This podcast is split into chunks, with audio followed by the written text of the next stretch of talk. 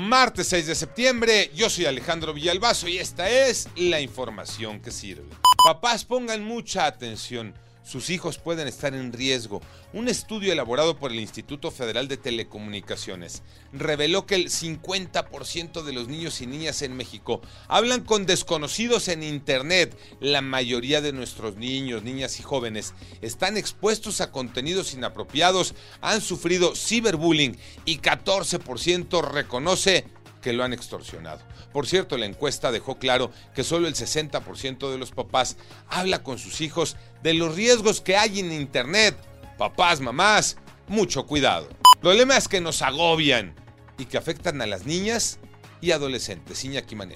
Gracias, Alex. Y sí, un dato terrible. Todos los días, mil niñas y adolescentes se convierten en mamás en México. Sus edades van entre los 12 y los 19 años. Moni Barrera. Cada día mil niñas y adolescentes entre 12 y 19 años se convierten en madres, reveló el informe Embarazo Temprano elaborado por el Colegio de México. Lo más grave es que el embarazo involuntario en menores de 14 años en ningún caso hay consenso y sufren matrimonio forzado con violencia de género. ¿Cuántas de estas niñas y jóvenes que se embarazan a temprana edad tienen oportunidad de regresar a la escuela? Solamente el 13%.